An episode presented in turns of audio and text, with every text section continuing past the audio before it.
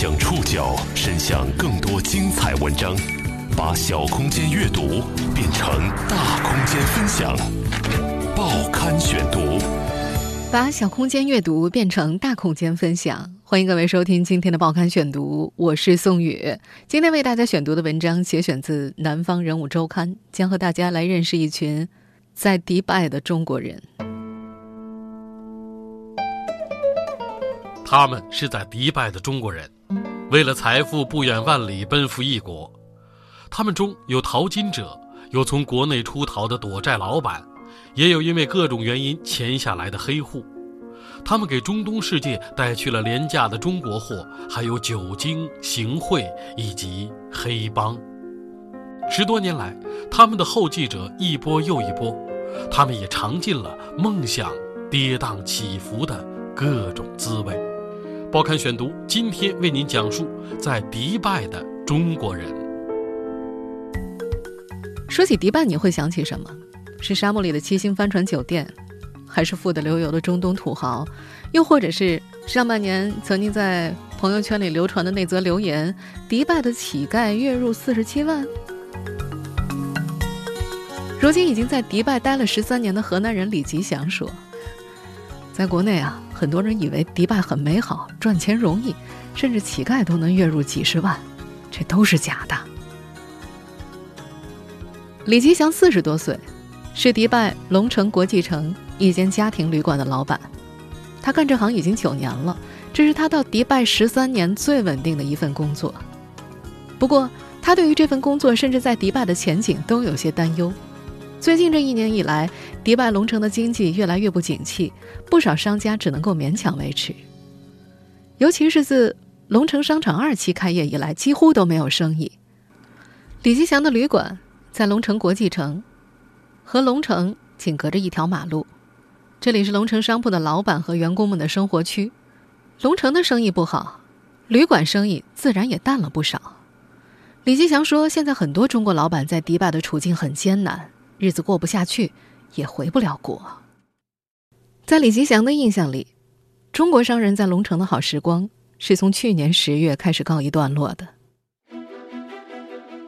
二零一五年十月的一天，李吉祥在旅店听到外面很热闹，跑到路口，发现一百多辆小汽车排成了长龙，从龙城出发，开往了迪拜城区。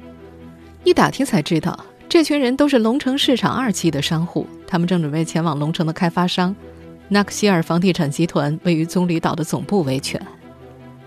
那天，几百人浩浩荡荡地跑到棕榈岛，在纳克希尔办公楼前聚集，打横幅，喊着各种口号。那是自龙城成立以来少有的大规模维权活动。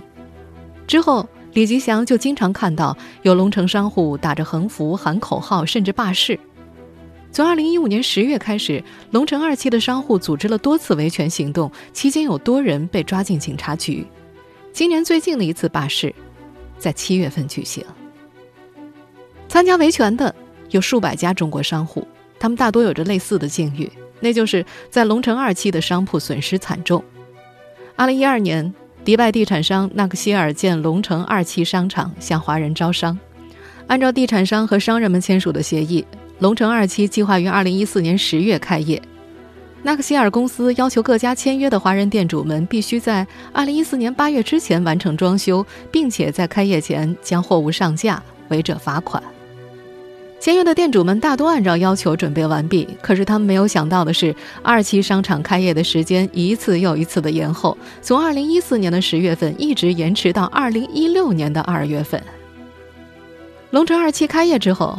由于停车场和入口马路等配套设施迟迟未能完成，客流量屈指可数，没有生意，店主们手上的资金越来越少，他们有的无力兑现租金支票，有的则面临支票即将跳票的风险，而地产商纳克希尔方面则直接把跳票的支票送往了警察局，等待那些跳票商户的是法庭和监狱。在迪拜，龙城早已成为当地华人世界的象征。这座建于2004年的市场，从一开始便是中东地区最大的中国商品集散中心。不可否认的是，最早一批来到龙城的中国商户，大多有过一段好时光。报刊选读继续播出在迪拜的中国人。如今在这里打拼的商人们已经很难说清楚，最早进入迪拜地界的中国人是谁。从上个世纪开始，就陆续有中国人来到迪拜进行商品贸易。最早在迪拜的德拉地区形成了一片华人聚集区。如今，德拉依然是迪拜重要的中国商品批发中心。中国贸促会海湾地区代表处总代表张喜庆介绍，如今在迪拜有接近三十万华人，其中仅龙城一带就有超过五万人聚集。二零零二年，时任国务院副总理吴仪访问中东五国时，迪拜政府提出，将吉贝尔阿里自由区一个十五万平方米的仓库提供给中国，无偿使用三年。在商务部的主导之下，中方成立了中国商品迪拜分拨中心，在位于迪拜城南十五公里的沙漠中建起了一个大型市场。项目由一个名叫郝峰的中国商人具体操刀，当地政府将这片地区取名为 Dragon Mart，而中国人则习惯性的将之称为龙城市场。在龙城市场旁边，迪拜人建起了一片规模庞大的社区，供龙城的店主和员工们居住。二零零四年十二月七号，龙城正式开业，两千多家中国企业进驻，成为中东地区中国商品的贸易枢纽。这里的年贸易额达到数百亿美元。龙城从规划之初便开始大规模向华人招商。最早一批来到龙城的中国商户，大多有过一段好时光。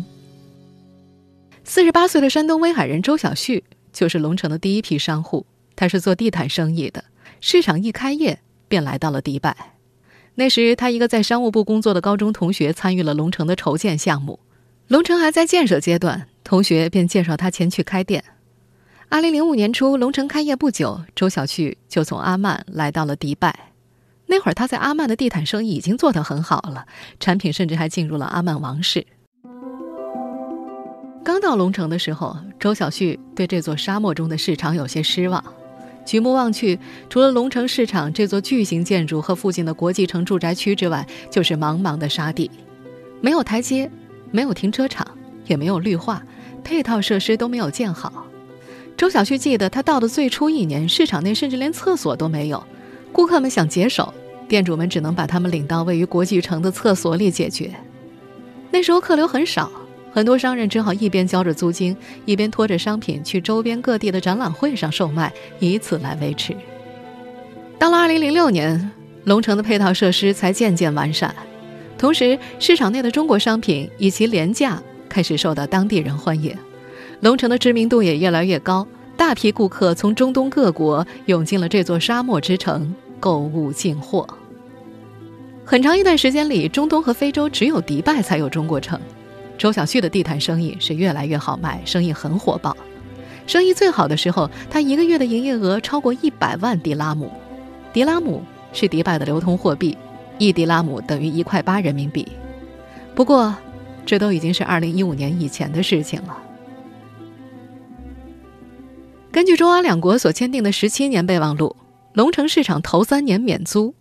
可是，在这儿做生意的中国商户们并没有享受到免租的优惠。他们反而每户交纳了五万迪拉姆的租金。当商人们知道真相之后，便开始了与郝峰负责的中国分拨中心的对话和谈判。这让阿联酋政府有机可乘，他们使分拨中心撤出龙城，由阿方接管。二零零九年，中国分拨中心撤出了龙城，将管理权转让给了迪拜的国有企业纳克希尔集团。从此以后，龙城的中国商人们。便彻底失去了来自官方的依靠。在这之后，中国商户们的多次维权行动也很难得到官方的有效帮助。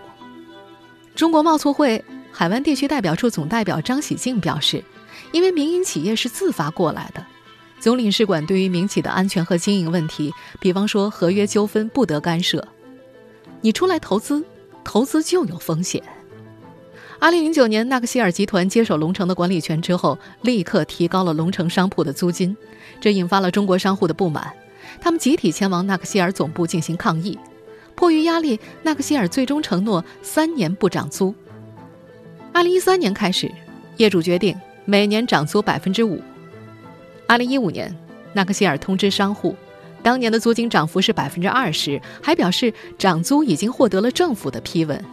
中国商户们又集体前往迪拜政府部门投诉，迪拜土地局否认有批文的存在，纳克希尔不得已开始和商户们一一谈判，租金涨幅降至百分之五到百分之十五不等。很显然，往日的好时光已经远去了。如今，就像龙城的很多商户一样，周小旭的地毯生意已经一年不如一年。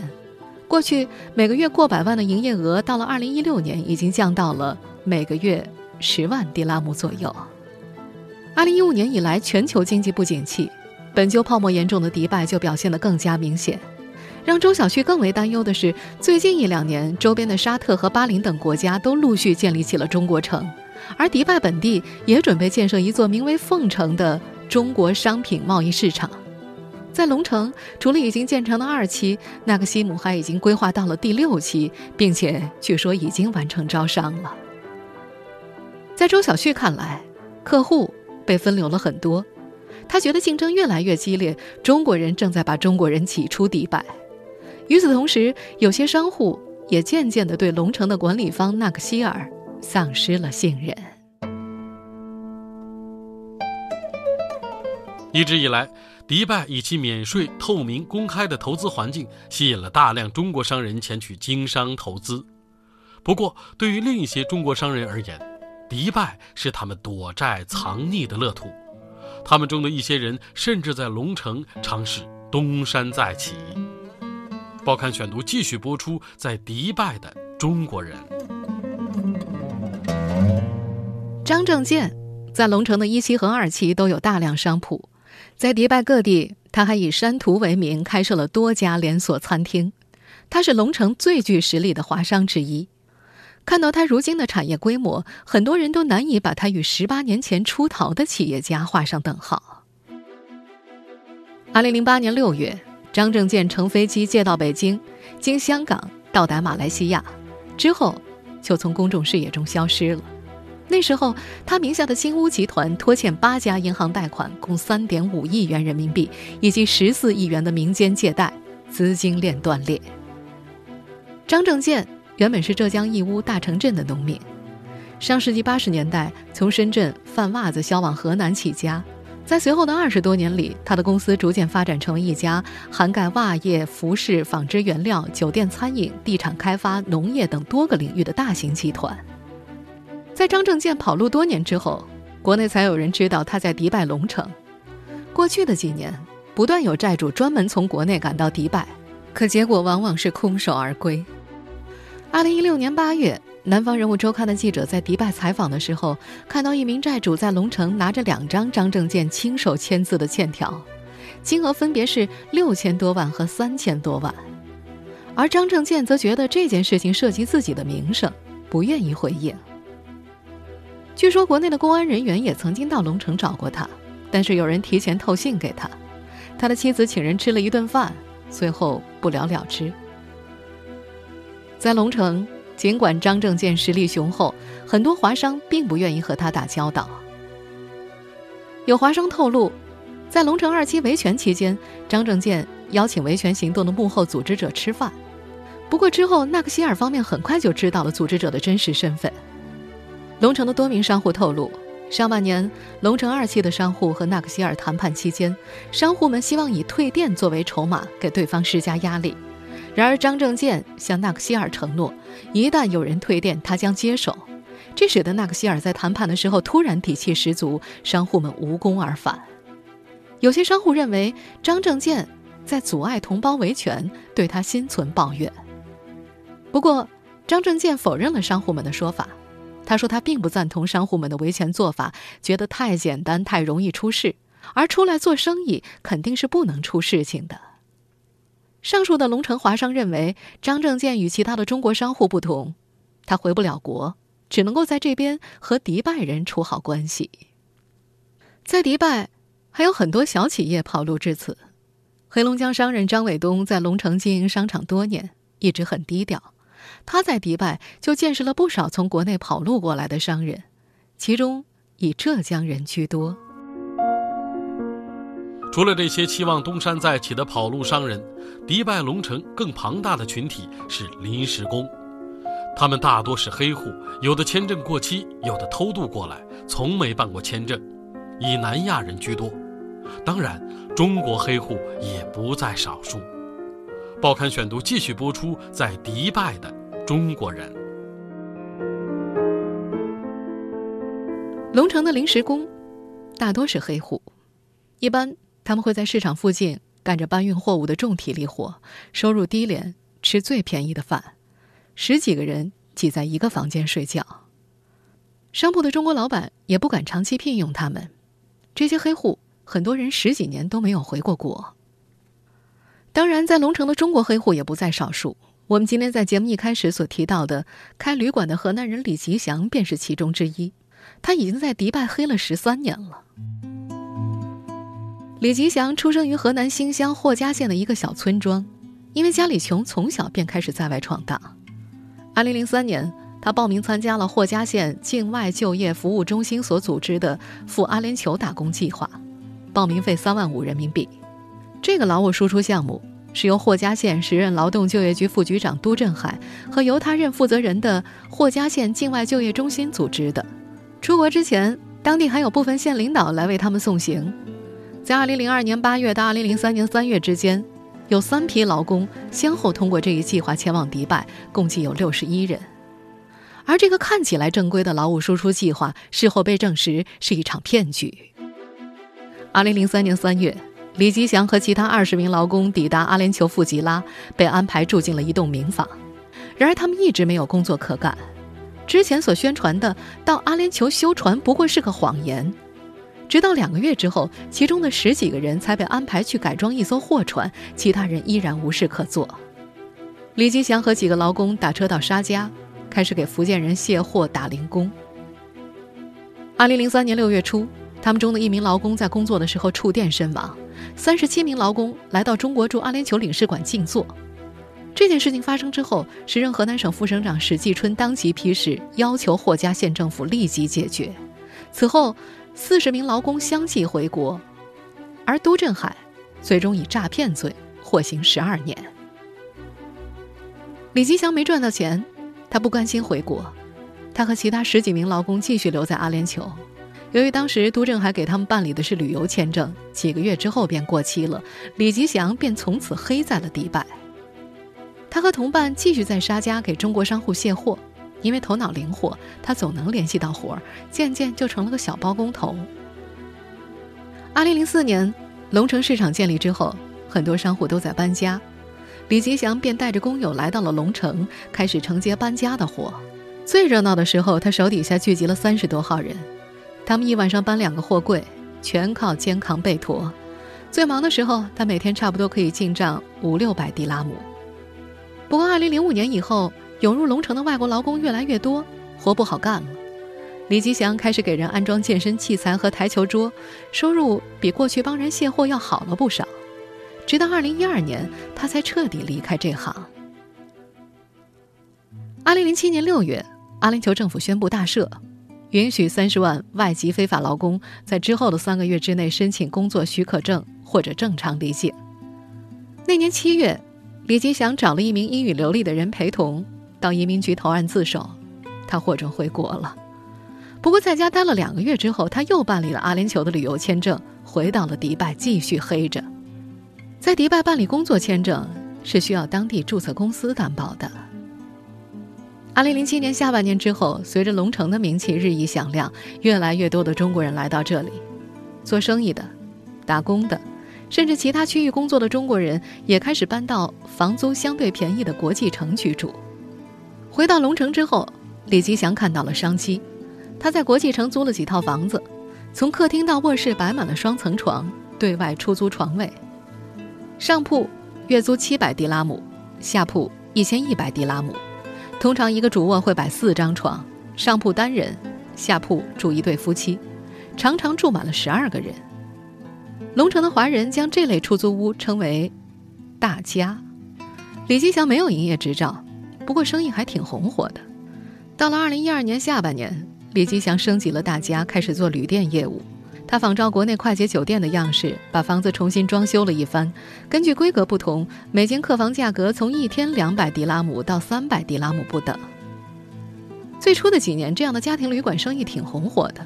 二零一四年，龙城一带陆续出现了九家这样的家庭旅馆，而龙城周边第一家正规酒店，一直到二零一五年才正式开业。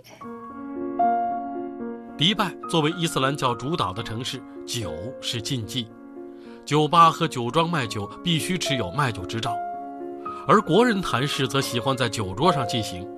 华人进入迪拜之后，把喝酒的风气带到了这座城市。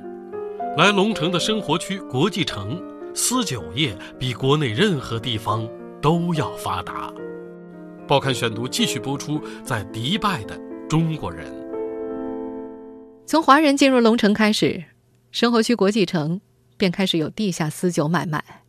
龙城的大多数人只要在家拨打电话，便很快有人送酒上门。从啤酒、洋酒到国内的白酒，种类繁多。当然，这里有的不只有地下私酒买卖，还有黑帮和斗殴。二零一二年，东北人小亮带着几名手下经阿曼边境偷渡进入阿联酋。来到龙城，他通过各种手段，很快就垄断了国际城的酒类交易。非法卖酒的同时，小亮还在国际城开了间按摩院，提供色情服务，生意很火爆。忙不过来的时候，他从国内请来了老乡大磊帮忙，两人一块儿卖酒。二零一三年下半年，小亮有事回国半年，把卖酒的业务全权交给大磊负责。二零一四年初，小亮回到龙城之后，发现大磊在自己偷偷卖酒。大磊觉得自己赚的少了，想出来单干，两个人就此决裂。分家之后，大磊发展迅速，生意和实力都日益壮大。他和小亮为了相互争夺客源和地盘，矛盾也日益激化。二零一五年有天晚上，大磊带人把小亮的按摩院砸了，小亮及时出逃，躲过一劫。当年年底，两人各自带人在国际城干仗。小亮虽然打架狠，但因为人少，最终不敌，胳膊和腿骨折，住院治疗了几个月。出院之后，小亮不甘心吃亏，回到国内找了一些人到龙城，计划报复大磊。那时，大磊经常给国际城的大中华车行送酒，和车行的负责人百森关系很好。这间车行主要对外出租豪车，百森除了经营租车行之外，还在迪拜开设赌场和别墅 KTV，并且向足浴按摩店收取保护费。据熟识的商人说，他们的打手很多。今年三月份，大磊在国际城的唐人街餐厅请车行的百森父母吃饭，正吃着饭，小亮带着一帮人冲进来，拿刀一顿砍，砍完便撤。大磊受了轻伤，他的另一个朋友被砍坏了一个肾，第二天被送往阿曼养伤。百森的父母在现场看到这样的场景，吓得不轻。而这件事让百森觉得颜面扫地。小亮全然不知自己已经得罪了大中华。事后，他打电话给大雷，约后者三月二十三号在国际城的 C 零四与 C 零五楼附近彻底解决两人的问题。输的一方永远不在国际城卖酒。二零一六年三月二十三号晚上，李吉祥在旅店和房客聊天。大约八点左右，忽然听到外面乱哄哄的，有人在喊叫。他跑出来一看，二三十个人拿着刀和钢管互相砍杀，两帮人相互追逐，从西边打到东边，又从东边打到西边，很快就有人倒在地上，捂着伤口爬不起来。一个人的肚子被捅破，肠子流了出来；另一个人的气管被割破，瘫在路上无声无息。看到有人倒下，两帮人便各自逃窜，消失在夜色里。不久，迪拜警察来了，封锁了现场。中国驻当地的使馆工作人员也赶了过去。那是龙城最后一次华人帮派火并，械斗的双方正是小亮、大雷以及大中华一伙，最终导致两死一重伤。械斗之后，各自跑路。大中华的老板当天连夜从阿联酋与阿曼边境偷渡出境，据说他目前居住在泰国。而其他的涉案者在大多陆续被迪拜警方抓捕，小亮、大雷两人的产业以及大中华车行，则被当地警方查封。据龙城当地的商户介绍，实际上，在迪拜的华人黑帮早就不像几年前那样猖獗了。中国的帮派分子是在两千年之后陆续进入迪拜的。这些人在迪拜以地域分成多个帮派。在过去的十几年里，迪拜出现了强势帮派，包括天津帮、福清帮、长乐帮和东北帮。他们分散在德拉和龙城周边的各个角落，还有一部分人聚集于阿吉曼和富吉拉等地。他们大多住在别墅里，平时做些灰色生意，比如赌场、色情业等等，也只向这些灰色产业收取保护费。二零零八年到二零一零年间是华人黑帮在迪拜最为活跃的时候。那段时间，迪拜曾经发生过多起绑架华人老板的事件。因为语言不通，他们不绑架外国人。在这些帮派当中，以天津帮的势力最大，鼎盛时期有几十人。二零一二年左右，天津帮的老大在一次外出活动中被迪拜警方抓获，最终被判了十几年刑。天津帮从此日益衰落。在此之后，迪拜警方又针对华人黑帮进行了多次打击，这些帮派也渐渐式微了。如今，在迪拜龙城二期亏损了资金的不少商人，已经决定陆续回国。他们中的不少人对于龙城的前景感到越来越悲观，他们觉得对于中国商人来说，迪拜已经不再是理想之地。